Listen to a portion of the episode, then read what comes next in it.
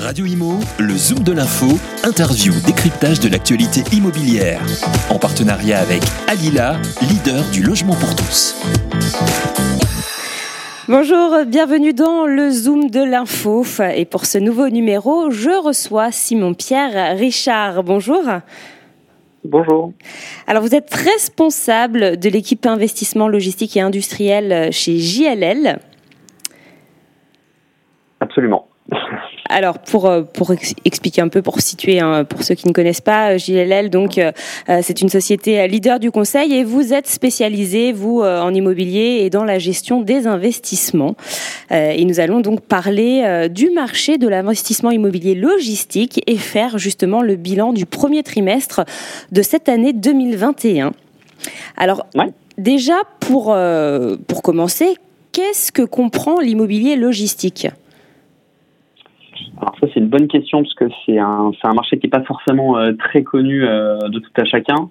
Euh, ce qu'on appelle l'immobilier logistique, c'est un marché qui se porte sur des bâtiments qui font généralement plus de 5000 mètres carrés. Euh, et euh, qui sont dédiés au stockage de marchandises, euh, qui sont dédiés à la distribution et à l'éclatement de marchandises, à l'activité colis, à de la messagerie. voilà, c'est ce qui, c'est tout l'immobilier qui nous permet de consommer in fine, et c'est une classe d'actifs qui a une réglementation un peu spécifique, puisque c'est une classe d'actifs qui est soumise au code de l'environnement. c'est ça qui nous permet de faire grosso modo la distinction entre le marché industriel et le marché logistique à proprement parler. Et alors justement, euh, la logistique là, tout, ce que vous nous dites, ça nous fait penser euh, tout de suite au confinement. Ça a commencé au premier confinement, tout le monde s'est fait livrer. Euh, du coup, j'imagine que c'est un marché qui a explosé en, en 2020.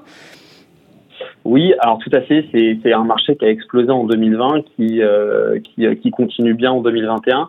C'est surtout un marché qui explose depuis 4-5 ans. Euh, pour vous donner un exemple, c'est un marché qui en 2007 euh, avait atteint un pic euh, d'activité avec 2 milliards 5 euh, d'euros transactés. en 2020, c'est un marché qui a fait 3 milliards 5, mais en 2019, c'est un marché qui avait fait 5 milliards 2 d'euros transactés. Donc ce qu'on voit bien, c'est que l'année 2020 est une année particulièrement bonne pour nous puisqu'elle a été euh, malgré euh, sa petite baisse par rapport à 2019, en fait, c'est, ça reste un marché qui a été nettement supérieur aux, moyennes, euh, aux moyennes décennales et aux moyennes à 5 ans. mais c'est un marché qui explose en fait depuis 4-5 ans avec de plus en plus d'investisseurs qui souhaitent se porter acquéreurs de bâtiments logistiques et c'est un marché sur lequel on a beaucoup beaucoup de stratégies d'allocation qui sont en train de se mettre en place. Et pourquoi alors depuis 5 ans?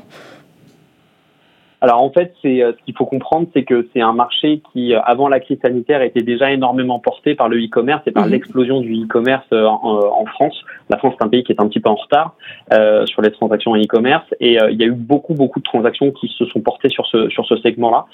il y a une vraie mutation des consommations de la part des consommateurs et donc cela entraîne des nouveaux besoins de la part des utilisateurs de bâtiments logistiques. Donc en fait, on est dans un marché locatif qui est très simple, qui fonctionne très bien, sur lequel euh, il y a beaucoup de nouveaux besoins et donc ça porte énormément euh, l'investissement, euh, sachant que les investisseurs vont regarder des trends qui sont à plus long terme et on voit que le e-commerce est un trend qui est en place déjà depuis un certain temps et qui a tendance à s'accélérer.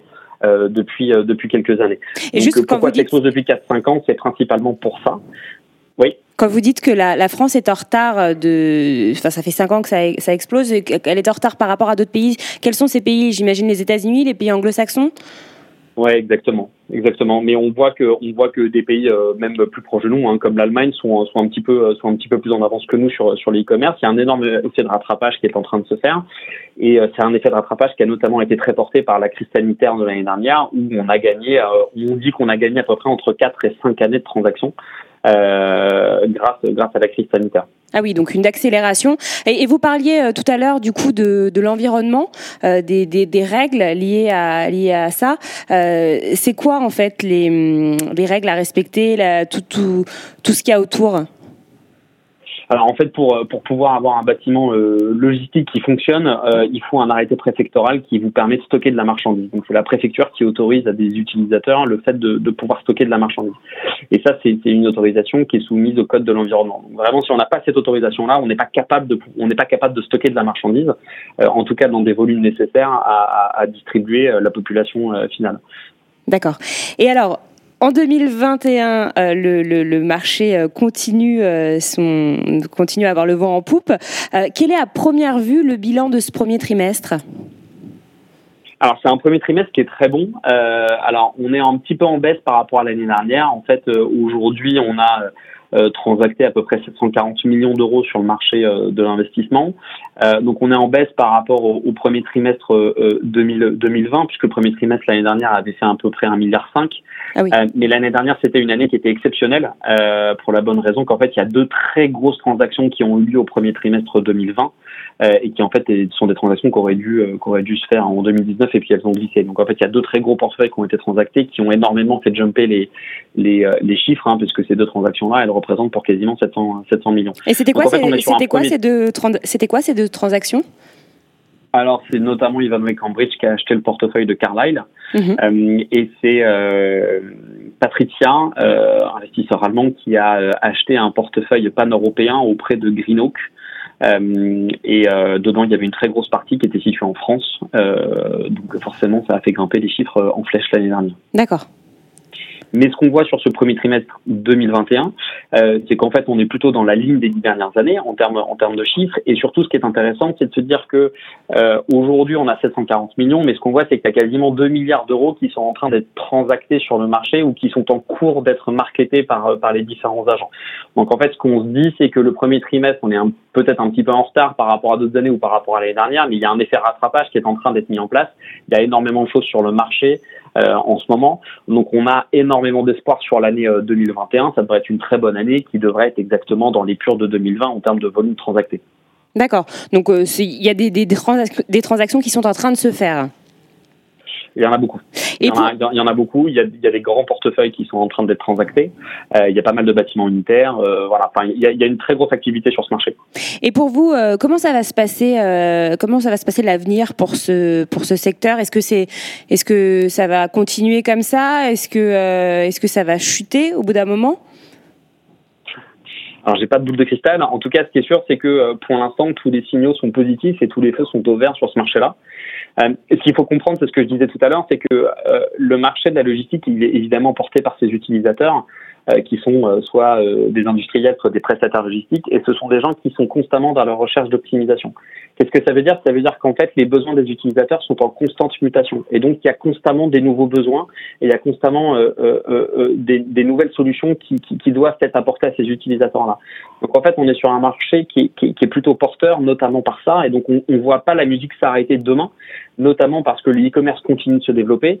Euh, il y a une révolution qu'on voit assez mal aujourd'hui dans les chiffres, parce que tout le monde parle du e-commerce, quand on parle de e-commerce, tout le monde pense à Amazon, à Zalando, à ces discounts, à ces gens-là, parce qu'on le touche, nous, euh, en tant que consommateur final. Mais il y a aussi toute la révolution digitale qui se passe au niveau du B2B. Euh, euh, et ça, euh, c'est quelque chose qu'on voit pas forcément, mais pourtant, nous, on le vit au jour le jour et c'est quelque chose qui est en train d'exploser. Donc, en fait, il y a des nouveaux besoins constamment. Donc, il y a des besoins d'infrastructures logistiques qui sont constants et donc, bah, forcément, ça, ça porte le marché et on a des visions qui sont plutôt longues à 4-5 ans euh, et qui sont très positives, en tout cas, sur ce marché-là. Et vous aviez, vous avez quelques exemples de B2B, justement? On, sait très bien que des gens comme euh, Rexel, comme la plateforme du bâtiment, Saint-Gobain, etc. sont des gens qui sont en train de, mettre en place euh, justement des, euh, des systèmes d'approvisionnement qui ressemblent peu ou prou à ce qu'on fait à ce qu'on fait en B2C où on va aller livrer directement sur le chantier l'artisan qui a commandé directement sur internet la veille sans avoir des stocks tampons à droite et à gauche. Et au niveau du profil des investisseurs, est-ce que ça reste des investisseurs français? Alors ça l'a jamais vraiment été. En fait, le marché français est un marché qui historiquement a toujours été euh, très porté par les investisseurs internationaux. Euh, ce qu'il faut savoir, c'est qu'en moyenne, les investisseurs internationaux représentent plus de 70% des volumes transactés sur le marché. Euh, c'est historique et ça continue d'être comme ça, voire ça s'accélère. Les investisseurs nationaux euh, sont pas très présents sur ce segment-là. Euh, c'est plutôt très nord-américain, anglo-saxon. Euh, il y a pas mal d'investisseurs allemands. Euh, voilà, un peu d'asiatique, mais, euh, mais les investisseurs français sont pas très présents. Et est-ce que ça a changé? Ça Est-ce enfin, que le profil des investisseurs a, a, changé depuis deux ans, depuis la pandémie, ou pas du tout? Il y a plus de gens qu'avant. qui souhaitent en acheter Est-ce que le profil a vraiment changé? On retrouve toujours les mêmes. il y a vraiment des fonds long terme qui cherchent à avoir des rendements plus faibles mais très sécurisés dans le temps. Ils ont toujours été présents, ils, ils, ils sont toujours là. Euh, et euh, des gens plus opportunistes ou euh, qui vont chercher plus de création de valeur sur le court terme. on va dire que les profils n'ont pas réellement évolué, c'est juste que pour vous donner un exemple, il y a encore quelques années, sur, sur, sur un dossier, on disait qu'on contactait, on va dire, entre 30 et 40 investisseurs.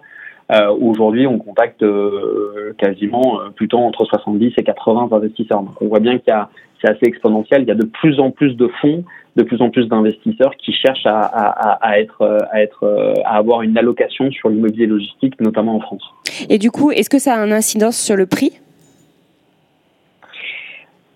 Oui, forcément, ça c'est la loi de l'offre et la demande. Euh, on n'a pas assez de produits à vendre par rapport à euh, tous ceux qui veulent en acheter. Euh, donc forcément, ça, ça, a un impact sur les prix.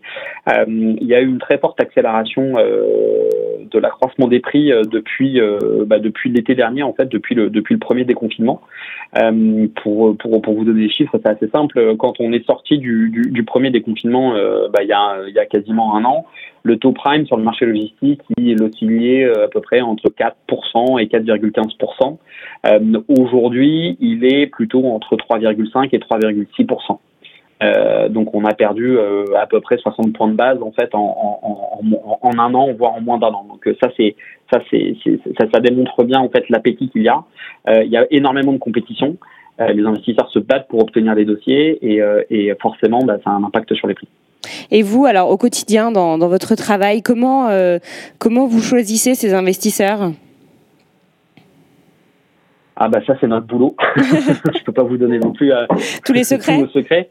Euh, non, c'est pas possible. Comment on choisit nos investisseurs? En tout cas, c'est un travail euh, de long terme. Euh, on crée des relations avec eux et on essaie de leur apporter en tout cas le meilleur conseil par rapport aux différentes opportunités, par rapport aux différents dossiers qu'ils peuvent étudier, pour soit les aider à ce qu'ils l'emportent, soit au contraire les conseiller sur d'autres stratégies parce qu'elles feront plus de sens par rapport à ce qu'ils souhaitent faire.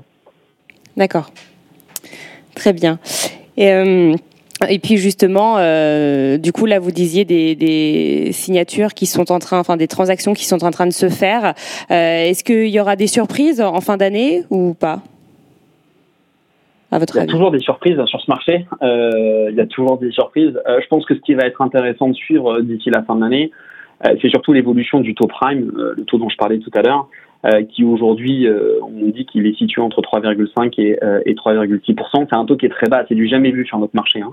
Il faut bien comprendre qu'à la dernière crise en 2008-2009, quand la crise est arrivée, le taux prime sur ce marché-là était un taux qui oscillait entre 5,9 et 6%. Euh, donc là, on flirte avec des taux euh, qu'on a plutôt vus sur du, sur du marché euh, de bureaux parisiens. donc c'est assez, c'est, assez, assez, novateur pour tout le monde. mais là où on peut avoir des surprises, c'est en effet sur, sur ce taux-là, je pense, où en fait, ce taux-là, c'est, il correspond quasiment à un mouton à cinq pattes. Euh, il correspond à un immeuble flambant neuf, labellisé environnemental, avec une signature locative exceptionnelle, très bien situé, très proche de paille. en fait, on est en train de parler de quelque chose qui n'existe pas dans les faits. Euh, et donc, ça va être intéressant de voir comment, euh, en fonction des projets qui sont en cours sur le marché, ce taux, euh, ce taux évolue et l'appétence que les investisseurs vont avoir pour, pour, pour payer des prix de, ce, de cet ordre-là. Et justement, au niveau de l'environnement et des nouvelles lois, est-ce que vous avez peur d'être impacté sur le long terme On a toujours peur d'être impacté. sur le long terme, il y a le décret tertiaire, de toute façon, qui, va, qui, a, qui commence à avoir un impact. Hein. les investisseurs commencent à, commence à faire coter euh, les, les, les, potentiels travaux euh, à, à, devoir à devoir réaliser sur ces sur des bâtiments qui sont un peu plus anciens.